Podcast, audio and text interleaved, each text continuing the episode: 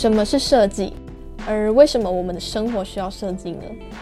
如果你现在在家里，或者是你在搭乘大众运输工具，可能是捷运，可能是公车，不管你现在在哪里听这个 podcast，仔细的环顾一下周遭，你会发现看到的东西，或者是你现在正在使用的产品，你的手机、衣服、包包、鞋子等等。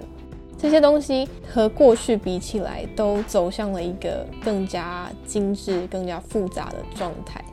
想象他们从无到有的这一个过程里面，需要经历多少的人力、多少资源跟时间，才能够变成现在这个样子。在我们决定去享受这一切的美好、这一切的便利，理所当然，我们需要付出更多的心力在生活上。所谓的设计就是设想跟计划，而其实我们每一个人都是在设计自己的生活。但是在产品里有分好的跟坏的设计，生活当中呢也是同样的道理。